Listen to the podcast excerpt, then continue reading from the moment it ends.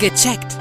Der Gesundheitspodcast vom Apothekenmagazin und aponet.de. Heute sprechen wir über ein Spurenelement, das für uns alle absolut lebensnotwendig ist. Und trotzdem nehmen weltweit rund 1,2 Milliarden Menschen ständig zu wenig davon auf. Die Rede ist von Eisen. Mein Name ist Sabine Sebald und ich bin verbunden mit der Redaktion von aponet.de und dem Apothekenmagazin.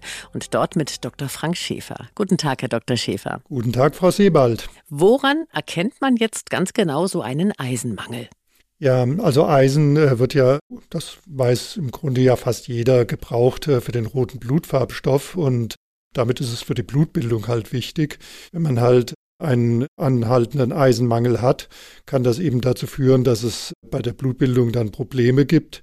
Und ähm, das äußert sich dann in Anzeichen einer Eisenmangelanämie, einer eisenmangelbedingten Blutarmut. Das heißt, ich bin dann müde und schlapp. Genau, dann wird kommt müde. nicht richtig in die Pötte morgens oder, oder woran das merkt stimmt, man das? ja. Also man hat blasse Haut, man ist leicht ermüdbar, ist nicht sehr leistungsfähig, vergesslich, mitunter auch nervös, appetitlos. Also das kann ganz unterschiedliche Symptome mit sich bringen. Und äh, klar, wenn das halt anhält, wenn man merkt, dass das einfach äh, auch anderweitig nicht erklärbar ist, als dass da irgendwas vielleicht auch mit dem, der Blutbildung nicht stimmt, dann sollte man auf jeden Fall mal zum Arzt gehen und sollte das abklären lassen. Der kann man, glaube ich, ganz einfach abklären. Ne? Da ist ein, hilft, glaube ich, ein kleiner Bluttest, oder? Um zu sehen, ob man ja. genügend Eisen im Blut hat. Also der, der Arzt wird sicherlich grundsätzlich mal Blutbild machen, ein kleines. Wird gucken, ähm, wie es da aussieht, ob tatsächlich da bestimmte Werte äh, erniedrigt sind.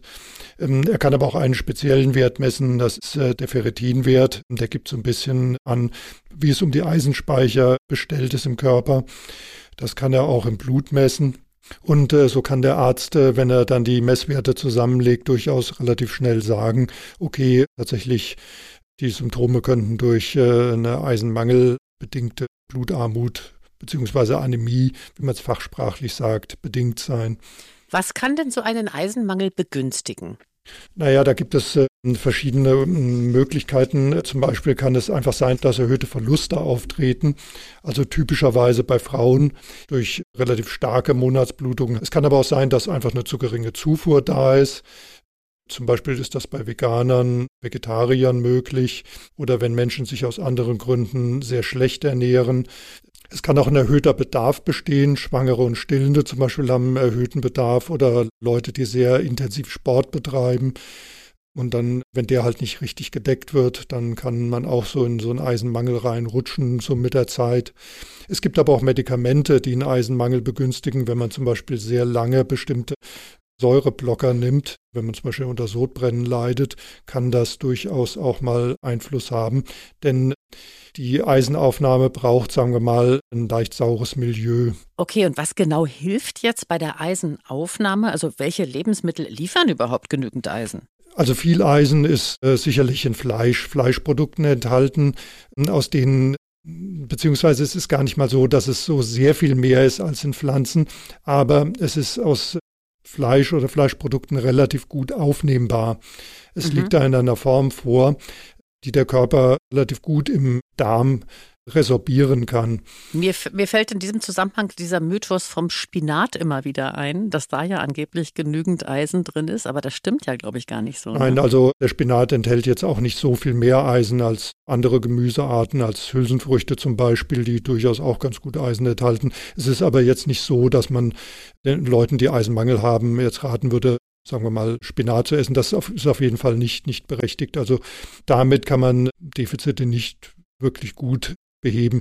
Also tierische Produkte sind dafür, äh, also Fleisch oder Fleischprodukte sind dafür geeigneter, weil die Aufnahme besser funktioniert und sie ist auch nicht so leicht störbar durch andere Inhaltsstoffe in einer gemischten Ernährung. Es ist zum Beispiel so, dass bestimmte pflanzliche Inhaltsstoffe die Aufnahme von Eisen hemmen können. Genauso ist es auch so, dass Milchprodukte oder zum Beispiel auch Calcium- oder Magnesiumpräparate äh, die Eisenaufnahme behindern können.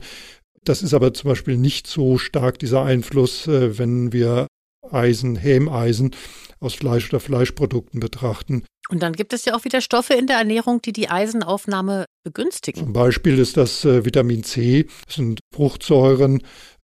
Das ähm, erleichtert die Eisenaufnahme. Es ist zum Beispiel sehr, sehr gut, wenn man zum Essen dann mal ein Glas Orangensaft trinkt. Das kann schon gut dabei helfen, dass Eisen leichter aufgenommen wird. Und wenn man tatsächlich schon mal so einen beginnenden Eisenmangel hat, dann regelt der Körper die Eisenaufnahme auch selbst hoch.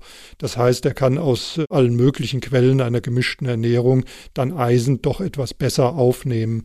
Also der Körper hat ein sehr fein justiertes Regulationssystem für die Eisenaufnahme das sehr gut dann auf Eisenmangel oder Eisenüberladung anspricht. Das heißt, wenn man schon genug Eisen hat, regelt der Körper die Aufnahme runter.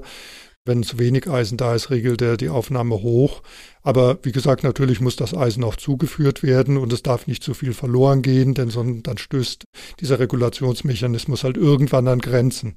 Und wenn das zu sehr der Fall gewesen ist, also wenn man zum Beispiel das Problem hat, dass man schon eine eisenmangelbedingte Blutarmut hat, dann helfen in aller Regel eben nur noch Eisenpräparate zu denen man sich dann beim Arzt oder Apotheker beraten lassen kann. Eben dann, wenn man eisenmangelbedingte Blutarmut hat, dann sollte man oder wird der Arzt sicherlich dazu raten, dass man die auch mit Eisenpräparaten behandelt.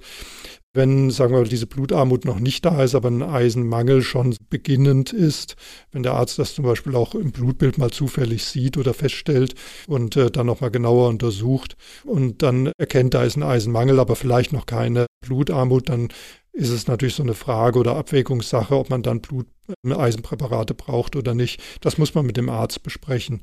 Zur Aufnahme oder zur, zur, Anwendung dieser Präparate sollte man sich auf jeden Fall in der Apotheke gut beraten lassen, welche Präparate da gut verträglich sind. Da kann man zum Beispiel auch welche haben, die das Eisen erst im Darm freisetzen und nicht schon im Magen. Man kann es in verschiedenen Darreichungsformen bekommen, als Granular zum Beispiel oder auch äh, in Form von Kapseln. Also da gibt es unterschiedliche Möglichkeiten, es aufzunehmen. Und ja, natürlich sollte man es eigentlich idealerweise auf nüchternen Magen aufnehmen, so ein Eisenpräparat.